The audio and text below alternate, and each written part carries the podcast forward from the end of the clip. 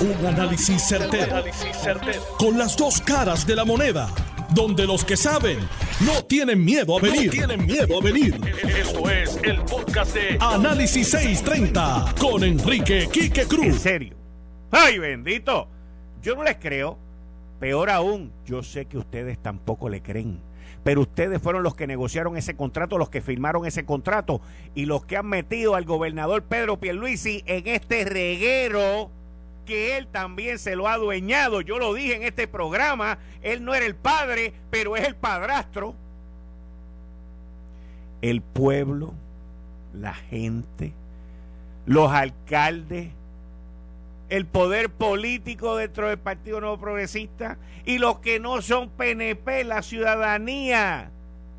Estamos cansados y tampoco le creemos la mentira. Gobernador, yo sé, yo sé, porque lo conozco, que usted tampoco les cree. Y yo sé que este tostón usted lo heredó de gente que está alrededor suyo y de gente que usted respalda. Fantástico. La realidad es que los que nos metieron en esto no saben cómo resolver esto. No saben cómo sacarnos de este revolú. No saben. Y los que están en la Autoridad de Energía Eléctrica menos saben. Esto no aguanta más y menos aguanta el que se crean que nosotros somos tan tontos, estúpidos, ignorantes, brutos, burros y malos administradores como los que negociaron este contrato.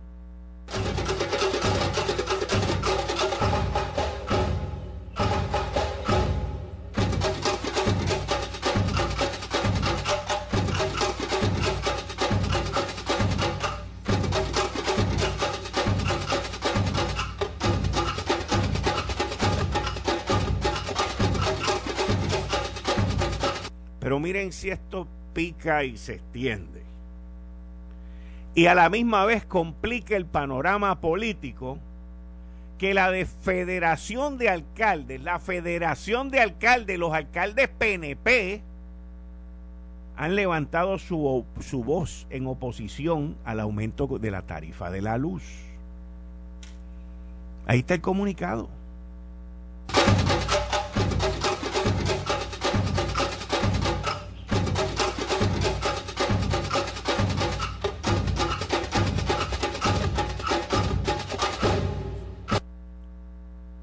Eso es con la luz. Y con ese tema vengo en breve.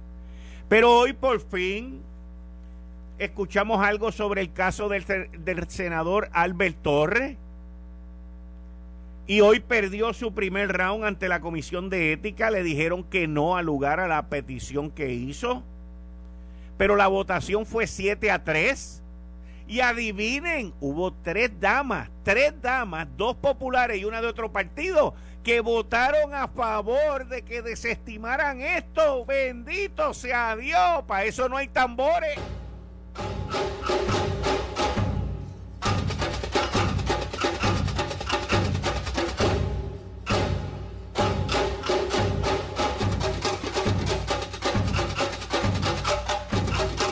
Tres damas, tres damas votaron para que desestimaran esto.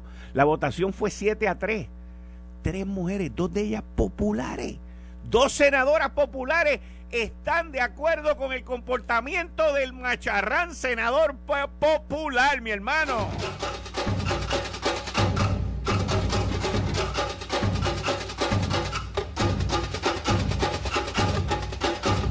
Y en otro tema le rebajan la fianza a Juan López, a Juanma López, y el juez quien atendió la petición y la alegada víctima que estuvo allí en sala y no se opuso a la reducción de la fianza y dijo no temer por su vida, pero que va para adelante con el caso. Óigame, para esto sí que no hay tambores que valga. Aquí tenemos que tocar un pito de eso, una balada de, de pérdida de, de entierro Señores, ustedes que me escuchan en la nación, los que viven en los 50 continentes, si usted tiene carne de cerdo y tiene pasteles que los hace en Nueva York y los quiere llevar a New Jersey o a Boston o a Connecticut, lo puede hacer. Pero nosotros, los colonos, los indios allá abajo del sur, nosotros no podemos llevar pasteles para Nueva York, ni para Boston, ni para Miami. Una orden que no tiene nada que ver con nosotros, de unos cerdos que no tienen nada que ver con Puerto Rico, que están en África, que están en, a millas de aquí, y esto no es el COVID, pues ahora al Departamento de Agricultura Federal, a los colonos, a los indios de Puerto Rico, chúpate esa en lo que te mondo la otra. No hay pasteles, no hay morcilla, no hay lechón, no hay nada estas navidades para ustedes.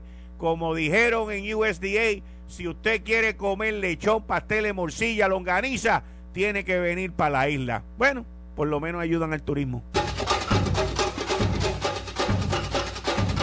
Esto es Análisis 630 que acaba de comenzar. Son las 5 de la tarde en todo Puerto Rico. Puerto Rico. Hora de escuchar la evolución del análisis con el gabinete de expertos de mayor conocimiento en la radio puertorriqueña.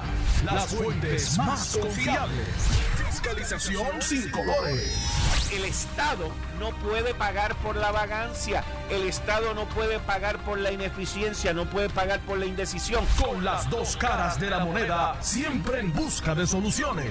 Es hora de escuchar a Enrique Quique Cruz en Análisis 630. Buenas tardes, mis queridas amigas, amigos. Una introducción y unos titulares inusuales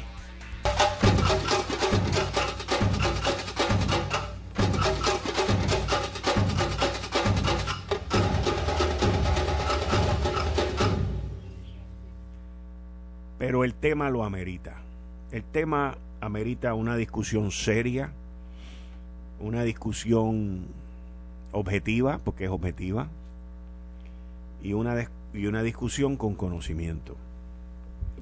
La realidad de todo esto es que el gobernador Pedro Pierluisi entró en funciones en enero de este año, él no firmó el contrato, él no negoció el contrato de Luma, y honestamente, esto tiene muy poco que ver con Luma. Y lo digo porque es así. Porque con Luma tampoco se hizo un traspaso. A Luma no, a propósito, la gerencia de la Autoridad de Energía Eléctrica que está allí todavía y la Junta de Gobierno que está allí todavía no hicieron un traspaso, no dieron la información, sino que ellos empiezan el primero de junio y que arranquen por ahí. Porque a la Junta de Gobierno y a Ralph Crin lo que le importa son sus clientes y ser el macharrán de la Junta de Gobierno. Y a la gerencia ovalada que tienen allí en la Autoridad de Energía Eléctrica, lo que le importa son sus sueldos y sus salarios que nunca jamás en la vida se lo ganarían en la empresa privada. Ninguno de ellos, ninguno de ellos. Porque no saben ni poner una bombilla al revés. Y ahora está este tostón está este tostón, que el gobernador, por sus comentarios, se lo ha echado encima. ¿Y cómo salimos de esto? La Federación de Alcaldes, los alcaldes PNP, como publicaron un, un, comunicado con fecha de mañana, para que salga mañana en el periódico, porque hasta la fecha estaba mal, en contra del alza. Y la pregunta que nos tenemos que hacer es ¿por qué es el alza? Bueno, cuando yo vi hoy el periódico El Nuevo Día y la primera plana, que está escrita según la información que esta gente dio, con la contradicción más brutal que pueda haber en este mundo, uno dice, ¿qué rayos es esto? Lo que yo les anticipé ayer, fallas en la facturación, lo admite Luma, lo admite Luma tienen unos problemas serios de facturación. Pero quiero que sepan algo. Los problemas serios en la facturación salen ahora porque Luma lo, dice. Pero aquí han habido problemas en facturación desde que Ricardo Rosselló puso a Aldo en la Autoridad de Energía Eléctrica a correr servicio al cliente y después del huracán María desmadraron servicio al cliente y dejaron de cobrar más de mil millones de pesos. Y eso Fue así. Y yo lo denuncié aquí porque Aldo era el que ponía los pasquines. Aldo era el que cargaba por ahí un tipo que no sabe. Lo pusieron en un directorado a cargo de cobrar miles de millones de dólares y después lo tuvieron que sacar. Y después se metió en la campaña Wanda Vázquez también. Porque así es esto. Gente que no sabe, gente que no tiene el conocimiento, le ponen en las manos la responsabilidad de cobrar miles de millones de dólares. En aquel momento lo taparon y lo que hicieron fue que lo movieron para allá con la BOI en desarrollo económico y después metieron a otro y el que está ahí no sabe tampoco lo que está pasando. Y el primero de junio le entregaron el tostón a Luma, resuelve tú, ahora eso es tuyo. ¿Y quién es responsable de esto? La Junta de Gobierno, amigos. Ralph Krill y los miembros de la Junta de Gobierno que deben ser todos destituidos por irresponsables, porque ellos son los que nos han metido a nosotros en esto y siempre lo resuelven pidiéndole chavos al pueblo de Puerto Rico. Pero el gobernador tiene que tomar una decisión. Porque en esto nos metió Omar, nos metió Fermín, nos metieron todos esos millonarios consultores que tienen y ninguno de ellos sabe cómo resolverlo. Ninguno de ellos sabe cómo resolverlo. Pero nos metieron en este lío. Y ahora hay que buscar una solución porque esto se puede resolver. Porque el problema es que no cobran, no saben cobrar, admiten que tienen un problema en la facturación, pero el problema viene desde hace cuatro años. Lo que pasa es que Luma también no se va a meter ahora a tirarle fango a los puerquitos que están al otro lado en la Autoridad de Energía Eléctrica. Pero explíqueme usted, explíqueme usted ¿Cómo es posible, según este documento aquí de Endy, que dice, ayer en una conferencia técnica ante el negociado para evaluar el posible incremento, personal de Luma indicó, sin entrar en mayores detalles, que confrontaron y siguen teniendo unos issues, unos problemas de programación con su sistema de facturación, lo que ha provocado retraso. Yo planteo en este programa y lo digo sin ningún tipo de temor a que nadie se atreve a decir cuánto es el issue, cuántos son los cientos de millones de pesos que hay sin cobrar y desde cuándo. Porque en María y después de María y por el 2017, 18 y hasta parte 19 lo pudieron cubrir con el dinero que les llegaba del seguro, lo pudieron cubrir con todas las loqueras que hicieron allí y con los fondos federales de FEMA. Pero ahora no hay break. Porque ahora quien lo está administrando es Luma y Luma va a venir a decir cuál es el déficit. Luma no le va a echar la culpa a nadie porque tiene los idiotas estos al otro lado. Y ellos acaban de empezar y se sienten que ya salieron de todo aquel desastre que tuvieron los primeros 60 días. Por lo tanto, en términos políticos no se van a poner a echarle la culpa a nadie ni a meterse en líos con nadie. Pero Luma sabe la verdad. Lo que pasa es que no la dice. Y aquí, los que están allí en energía eléctrica saben que es verdad lo que yo estoy diciendo. El déficit y el fracaso de la facturación viene desde María. Y a nosotros nos cobran y nos sacan el vivir para ellos seguir con su ineptitud. ¿Hasta cuándo? ¿Hasta cuándo, gobernador? ¿Hasta cuándo Marrero? ¿Hasta cuándo Fermín? ¿Hasta cuándo Ralph Krill? ¿Hasta cuándo Efren Paredes? ¿Hasta cuándo Fernán Padilla? ¿Hasta cuándo?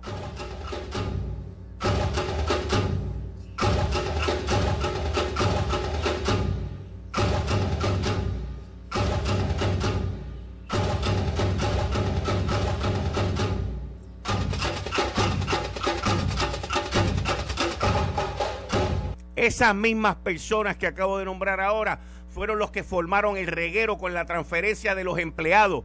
Esos mismos ineptos fueron los que fueron hace dos semanas y pusieron anuncios para reclutar electricistas.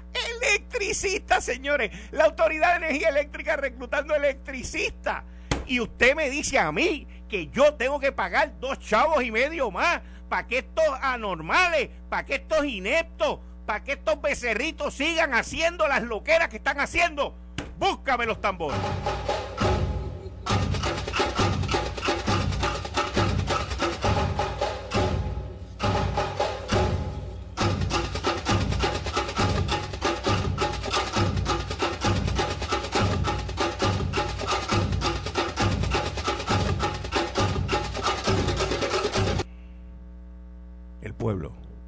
No aguanta más, gobernador. No aguantamos más. Y yo hablo con conocimiento propio de lo que ha pasado, de lo que está pasando y de lo que va a pasar. ¿Por qué Luma no hizo un traspaso con la Autoridad de Energía Eléctrica como se hubiese hecho normalmente? En donde se sacan las cuentas a cobrar, en donde se sacan las cuentas bancarias, en donde se hace, un traspaso correcto. ¿Por qué la Autoridad de Energía Eléctrica no hizo eso? ¿Por qué esos papeles no se sacaron para afuera? Aquí hay que sacar los trapos y decir las cosas como fueron, gobernador, porque a usted se lo entregaron así. Eso se permitió así por los últimos cuatro años. Hágalo, diga la verdad, muestre a los responsables y que cada cual se atenga a las consecuencias, gobernador.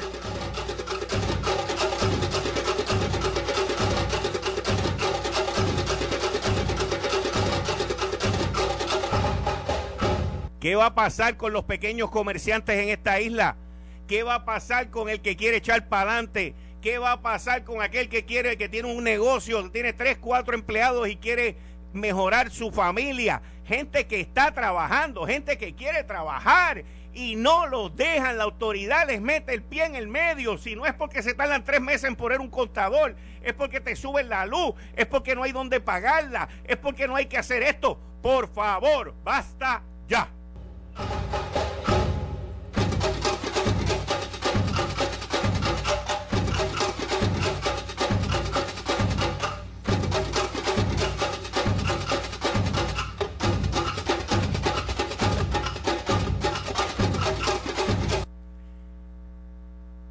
Mucho lo que este pueblo ha sufrido por el huracán María. Pero es más lo que nos cuesta y sufrimos por la ineptitud de incompetentes. Y eso no se puede permitir nunca. Hay que limpiar el gobierno, hay que limpiar la Autoridad de Energía Eléctrica, hay que limpiar los procesos. Meta mano. Bueno. Entrando en otro tema. Miren, mañana se cumplen, se cumple el plazo en que la representante Mariana Nogales tiene que entregar unos documentos, unos requerimientos que le hizo la Comisión de Ética de la Cámara. Según sale hoy en el vocero, la legisladora tiene que detallar qué persigue con el referido voluntario, porque ella fue voluntariamente a la comisión, y ella tiene que, que detallar qué persigue con el referido voluntario que sometió al organismo legislativo tras admitir que omitió en su informe financiero datos sobre sus funciones en la corporación Ocean Front Villas y en otras organizaciones. Entonces, cuando uno ve esto, uno dice, hermano, que lo que era. O sea, ella va voluntariamente y ahora el sheriff de Cochif, que es la comisión, le dice, pero dime qué es lo que tú quieres que yo investigue porque yo no te puedo investigar. O sea, esto es como un perro mordiéndose el rabo.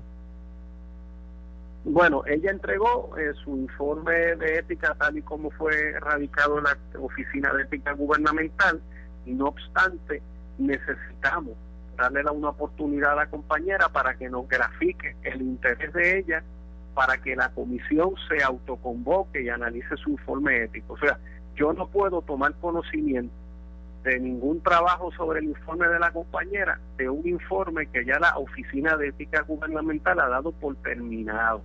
Por eso nosotros le vamos a pedir a la compañera que identifique qué es lo que ella desea que nosotros indaguemos de ese referido. O sea, una analogía es que yo cometo un delito, yo cometo una falta y yo voy donde el ente y le digo, mira, cometí una falta y el ente me dice, ah, pues dime qué es lo que tú quieres que yo investigue. Hacia eso es que va esto. No le va a pasar nada a Mariana Nogales. Como también con mucha probabilidad no le pase nada a Albert Torres que se estuvo salvando un par de días aquí, porque esta semana yo le decía a Alexis Torres, no, es Albert Torres, el senador Albert Torres. Y, y hoy el senador con su equipo de abogados, que me imagino que será pago por los asesores y todas esas vainas, gente que lo adulan, pues presentaron una, una moción ante la Comisión de Ética diciendo que, no, que usted no tenía jurisdicción, usted no tiene jurisdicción porque usted no me entregaron una hoja detallada de los documentos, esto y lo otro. Y los abogados son bien buenos creando teorías, no todas ellas pasan el sedazo y en esta le dijeron que no, 7 a 3. Pero lo más impresionante no es que le hayan dicho que no 7 a 3, lo más impresionante es que hubo tres mujeres senadoras, dos de ellas populares, una de Arecibo y la otra de Mayagüez, que votaron a favor del planteamiento de Albert Torre. Y ustedes saben que yo he preguntado aquí qué piensan las senadoras populares, qué piensan las mujeres populares sobre las acusaciones que hay en contra de este individuo, del comportamiento de él de las acciones de él y de toda la macharranería que ha habido en el Senado y tres mujeres votaron a favor de que le den un break. Esto es, inverosímil. Esto es una locura. Esto es una locura. O sea, estas son las mismas gente que votan a favor de que las monjitas que cuidan a los viejitos, a los ancianos en Puerta Tierra, tengan que dar talleres de perspectiva de género y si no lo hacen, las monjitas de Fortaleza y las de Puerta Tierra, de los hogares de ancianos, y si no lo hacen, el Estado no le puede dar los, los permisos para operar. Esta misma gente. Esta misma gente son los que votan por un lado y actúan por otro. Y tú dices, pero ¿qué es esto? El mundo está al revés. El mundo está al revés. Donde las lealtades no tienen principio no tienen principio. Eh, estás escuchando el podcast de Noti1. Análisis 630 con Enrique Quique Cruz. 5 y 32 de la tarde de hoy, jueves 23 de septiembre del 2021. Tú estás escuchando Análisis 630. Yo soy Enrique Quique Cruz y estoy aquí de lunes a viernes de 5 a 7.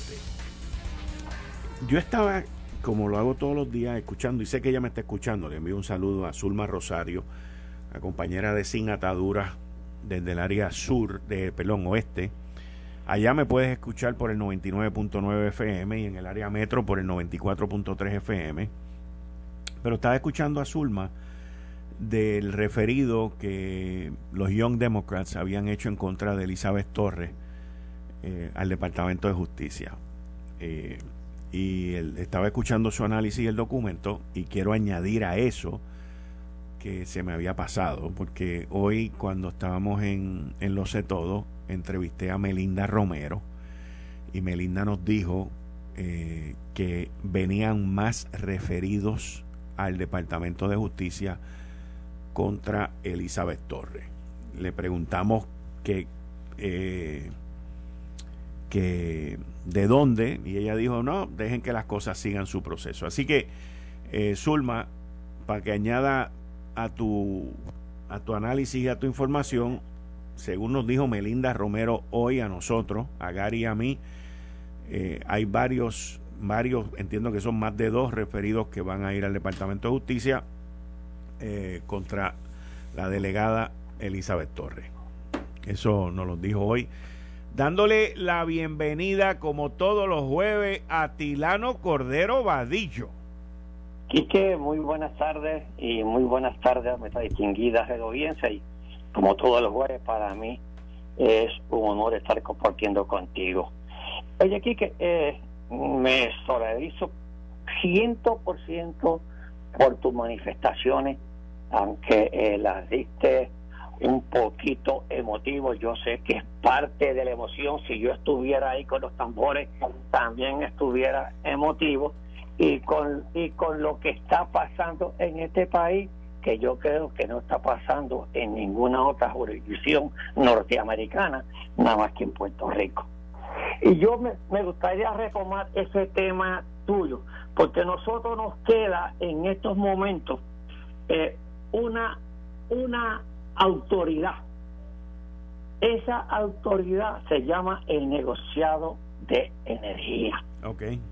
Y a mí me gustaría que el, su presidente, Edison Áviles, después de todos estos análisis que hemos hecho, que responsablemente no le dé la aprobación a este evento de la tarifa de energía eléctrica. Primeramente, ante él, ante él Luma aceptó que tenía este problema con la facturación y en agosto lo, no le facturaron a 39 mil clientes porque tienen problemas en su sistema de lectura y el de contador remoto, eh, la facturación de contador remoto. Yo creo que los consumidores no pueden pagar por los errores y las deficiencias de la administración de Luma. Eso no está en el contrato. Yo creo que en ningún contrato, tú que eres empresario como yo también, no en ningún contrato eh, se, le garantiza a los mejores. Aunque dice Luma aquí en un parte, no sé si tú leíste, el nuevo día, y lo cito, la suma de todas estas situaciones apunta a que en lugar posible ahorro en la operación, Luma incurrió en gastos que ascienden a 82.3 millones más de lo que habían proyectado y por eso solicitan el aumento en la factura de los clientes para compensar, para compensar, explicó Avilés. Yo no sé si ese contrato también está blindado para que todos los mejores de Luma y todas las manifestaciones que pueda hacer Luma las pague el pueblo de Puerto Rico. Fíjate, Atilano. Y los consumidores. Lo, lo que pasa es que eh, entiendo tu punto, pero tú eres un empresario, tú corriste negocios gigantescos multimillonarios en Puerto Rico y yo te quiero hacer una pregunta. Yo te quiero hacer una pregunta. Eh, y esto es una cosa bien sencilla, bien matemática, tan sencilla como que 2 más 2 es 4 o 1 más 1 es 2. ¿Tú conoces de algún negocio que tenga unas deficiencias enormes en facturar y que con esas deficiencias en facturar, que son deficiencias en los ingresos, le informe a su junta de directores que a pesar de que yo no he podido cobrar todo este dinero, que a pesar de todos estos problemas que yo tengo con la facturación, el aumento que estoy pidiendo para mí eh, pudo haber sido este mayor, menor, perdón, menor. menor. Es que ya yo ni entiendo el revolú de la melcocha que esta gente ha formado aquí. Bueno, explícame tú si matemáticamente eso es posible. No, si eso están usando el mismo sistema que utilizaba la autoridad de la energía eléctrica con la administración anterior. ¿Cuánto dejaron de facturar? Que, que tú y yo lo dijimos en el programa. O sea, yo dejé de facturar, yo dejé de cobrar, yo dejé de ingresar y lo que quiero que me des de aumento son dos chavos y medio. Pero mira, sí, sí pero para compensar porque pudo haber sido más. O sea, hello. Pero eso está en el contrato. Que también el consumidor de Puerto Rico tiene que pagar las deficiencias, las ineficiencias de Luma y los errores de Luma. Eso que hay que investigar. Por eso es que el negociado de energía no puede darle hacia adelante a este incremento que Luma está pidiendo. Y ese negociado de energía, ellos mismos tienen, tienen que terminar con ese abuso de Luma y tienen que meterle también otra auditoría allí y ver por qué no están facturando y qué es lo que está pasando. Entonces nosotros tenemos que, como tú dices, eh, y yo muy respetuosamente, nosotros tenemos eh, herramientas, y yo muy respetuosamente les recomiendo al señor gobernador, de Pedro Luis o a la Secretaría de la Gobernación, que de inmediato actúen y activen al Departamento de Asuntos al Consumidor GACO para que investigue, ¿ok? Para que investigue. Muy importante, la facturación remota de Luma, porque estos, estoy seguro que esas facturas no, no vayan en contra de los consumidores puertorriqueños. Pero el gobierno tiene las herramientas, pero no las utiliza. El Departamento de Asuntos del Consumidor tiene buenos investigadores allí. Según se van a la gasolinera una por una y las investigan y les chequean los tanajes y les chequean todo. Pues entonces que ahora me chequeen este monopolio, a que no le meten mano a este monopolio y me lo investiguen. Por eso hay que paralizar todos los incrementos que, que Luma está pidiendo en estos momentos hasta que no se haga una investigación. Y yo estoy seguro que cuando el Departamento de Asuntos del Consumidor solamente audite, audite todas esas facturas y por lo menos coja este, una muestra de, de, esas 29 mil que dejaron de facturar, que cojan una muestra de 5 mil, a ver si verdaderamente la están facturando bien o la están facturando mal o van en contra de los consumidores de Puerto Rico. Porque el gobierno no se ha activado a defender a los consumidores. Y en nadie Aquí los consumidores, los pequeños comerciantes, todos nosotros estamos a la merced de Luma y ahora estaremos a la merced de la Autoridad de Energía, que yo espero que detengan ese incremento en lo que se investiguen. Solamente por responsabilidad y las manifestaciones que dio Luma, el presidente tiene que detener este incremento. Vamos a ver. Vamos a ver. Vamos a ver porque el, el problema de la facturación viene desde María. Y tú y yo lo, hablamos aquí. Lo dijimos, lo dijimos en el programa. Eh, y en María esta gente dejaron de facturar más de mil millones de dólares. Hoy, ayer yo me enteré que hoy, hoy, hoy, todavía existe en la orden ejecutiva que no se le puede cortar la luz a nadie. Y esto viene por la cuestión de lo que había en, en, la, en el lockdown, en el cierre por el COVID y todo eso. Pero mi punto, o sea, nosotros que, o sea, tú, tú no puedes estar trabajando en una corporación que está quebrada, como está la Autoridad de Energía Eléctrica, y venir y darle a un cabildero republicano dos millones y medio porque esos son dos millones y medio que pueden ir para el pote, que no los tenemos que pagar nosotros. Y como eso yo estoy seguro que encuentro allí en contratos a cabilderos 100 millones de pesos. Y son 100 millones de pesos menos para el aumento. Ese es mi, ese es mi pedido hacia el gobernador. Ese es mi pedido hacia Omar Marrero, hacia Fermín Fontané, hacia los que negociaron este contrato, que han metido al gobernador aquí en este bollete y están como la avestruz escondidos y no se sabe dónde están. Métanse allí, cancelen contratos de consultoría. Pero, no. que tú dices en la autoridad. Sí, estoy hablando de la autoridad, porque Luma, Luma, Luma lo que es es un administrador. Luma, Luma, o sea, sí, Luma tiene un problema ahí, una falla con, con, la parte de la facturación, eso yo lo entiendo, pero ¿a quién le adjudicó la falla? ¿A Luma o se la adjudico al irresponsable hijo de su gran madre que me entregó el desmadre? O sea, ¿a quién yo le adjudico la culpa? Esa culpa es compartida. Está, estoy de acuerdo también. Es compartida. ¿Sabes por qué es compartida? Porque Luma tuvo que hacer una investigación, tuvo que hacer un research. de, lo, que, se llama due diligence. El due diligence. Es correcto, es correcto. Ellos no son ningunos angelitos. Tampoco. Ellos saben administrar. Ellos saben administrar, ¿ok? Lo que pasa es que quieren coger de mango bajito al pueblo de Puerto Rico y de los consumidores, ¿ok? Eso es lo que pasa. Y si aquí y si aquí la autoridad de de energía no se pone fuerte con Luma, lo va a pasar el jolo y el que va a pagar las consecuencias son nosotros los consumidores. Así mismo es.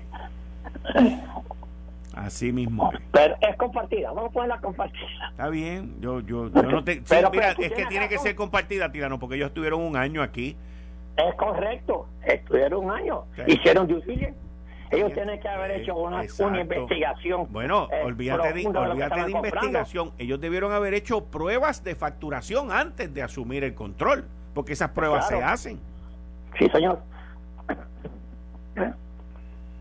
Bueno, ¿cuál es el próximo tema que tenemos? Yo te tengo un tema aquí por aquí, vamos a ver. Te tengo un tema. Mira, a las 6 de la tarde, a Tirano vamos a tener al licenciado Julio Benítez, que fue ex este, director de Espíritu aquí en Puerto Rico. Cerró Microsoft. Microsoft ya anunció que se va. Y eso lo vamos a discutir con Julio, lo vamos a discutir con Kenneth Rivera también, que va a estar con nosotros eh, en vía telefónica. Pero, Atilano,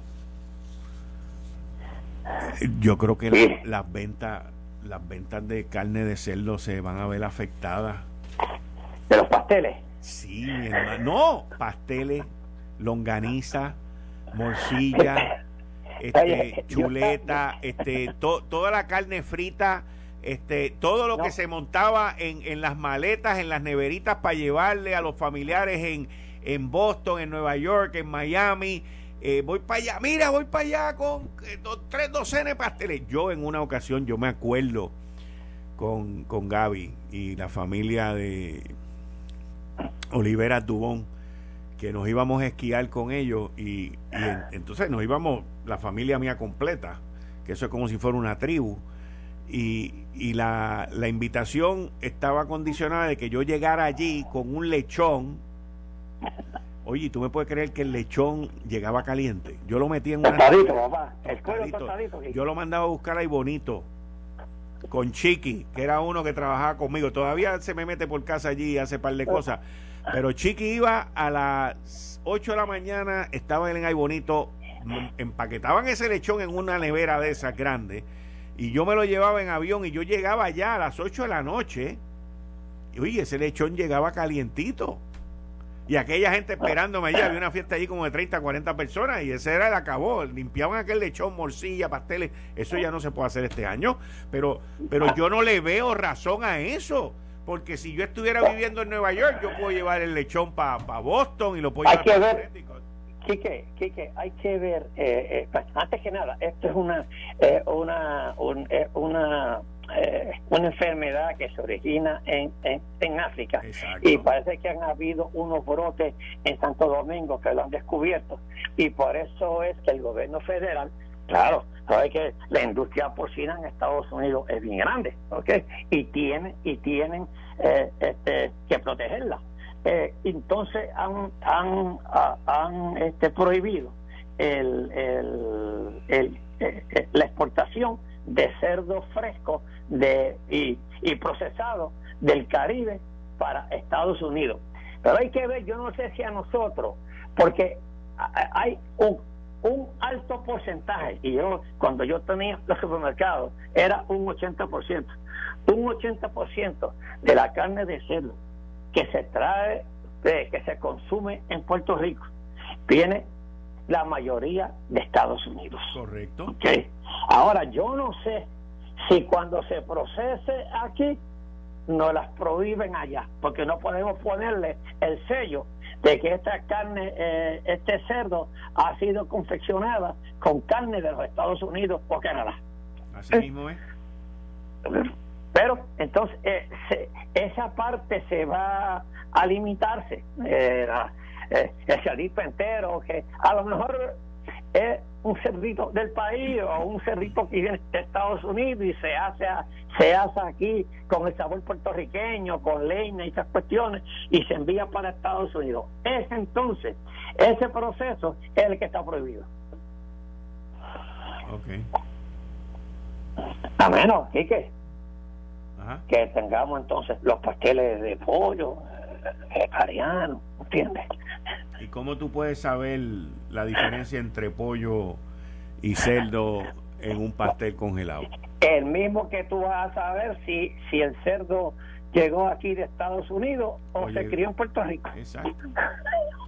Pero te voy a decir una cosa, los cerdos que se crían aquí en Puerto Rico para venderlo en supermercado tienen que tener el sello de USDA, ¿o no? Sí, sí. Ah, pues, entonces, pues, pues, entonces o sea, si el sello aquí, ellos tienen inspectores en los mataderos, ¿cierto o falso? Sí, es correcto, tienen inspectores. Ajá. Entonces, ¿cuál es el problema? Que no lo pueden identificar. Yo entiendo que esto es otro de los vestigios de la grandeza de Lela. Yo no le veo más nada a esto. Ya tuve, eso no es, es para proteger. Eso es que los americanos están protegiendo siempre su agricultura aquí, que no, como aquí la protegemos también eh, en muchas cosas. No, no le, no le meta la cosa de Lela, amigo bendito. Ay, santo Dios. ¿Tú sabes quiénes son los dueños de las procesadoras de carne de cerdo más grandes que hay en los Estados Unidos. ¿Tú sabes quiénes son? Son republicanos, la mayoría. No, bueno, vienen de una república, pero no son, son chinos. Son chinos, mi hermano. Los chinos son dueños de las procesadoras de carne de cerdo más grandes, más grandes del mundo, de los Estados Unidos, perdón. Han adquirido mucho. qué bueno verte. ¿Oíste? Así es la cosa. Abre, abre ahí, mira, te voy a poner una musiquita. Mira, Atilano, para que salude, para que salude a este individuo que está aquí, que yo sé que tú lo conoces. Déjame ponerle una musiquita aquí para darle la bienvenida, aunque él no tiene nada que ver con el aumento de la luz.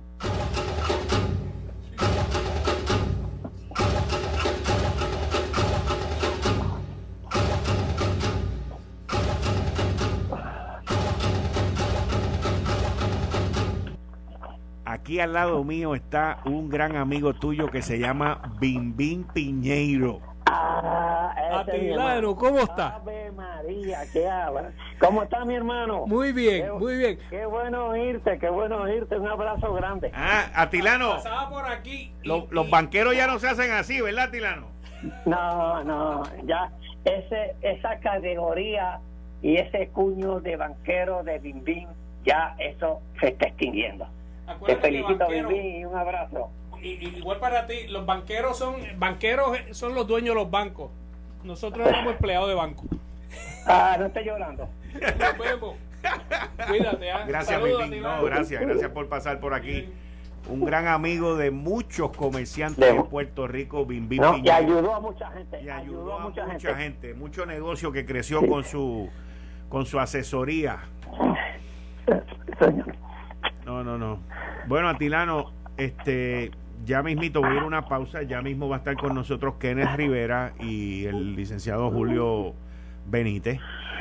Eh, Oye, que en lo que llega, si, vamos por una pausa. Sí, ya mismito, pero dime cuánto, dime. No, porque, oye, eh, aquí hay algo que un proyecto de ley que es el de Héctor Fejer Hijo, que aboga por la despenalización de la de la marihuana. Yo, tú sabes que yo soy aséptico a todas estas cuestiones, pero yo sinceramente, como él está presentando este proyecto, yo estoy de acuerdo. Ah. Para que... Wow. Wow. ya, ya, ya. no me pongas... El mundo está al revés. Yo te lo dije. Déjame el tambor ese. Ya mismo se me ve la luz. Yo te voy a decir una cosa, qué bueno que, tú traes ese tema. Yo, pero este tema es, que hay que cogerlo sin apasionamiento. Sí, no, no, no, pero tú sabes lo que son 14 gramos de marihuana, Tilano. ¿Ah? No, no, pero tú sabes lo que son 14 gramos de marihuana. 14 gramos de marihuana. Te voy, te voy a decir un ejemplo, te voy a dar un ejemplo. Tú puedes meter una libra de jamón en el mismo espacio que puedas meter una libra de algodón? Ah, no, pues claro que no, porque algodón es volumen y el, y Exacto. Y el jamón es peso. Exacto. Y para eso tú no eres científico, pero tú sabes que una libra de jamón tú la puedes meter en cualquier sitio, pero una libra de algodón tú no la puedes meter en cualquier sitio. Entonces la gente no tiene idea de lo que son 14 gramos. Pero yo te voy a decir algo, yo te voy a decir algo que yo no estoy en contra del proyecto. Estoy en contra de la cantidad, número uno. Ah, sí, sí, eso. Pero el proyecto tiene una falla y te la voy a explicar luego de que hablemos con Kenneth. Ya el, ya el licenciado Julio Benítez está aquí conmigo, pero el tema ese de la despenalización tiene un problema que es más grande todavía. Más grande todavía. Pero como siempre, nosotros aquí tenemos la solución, by the way.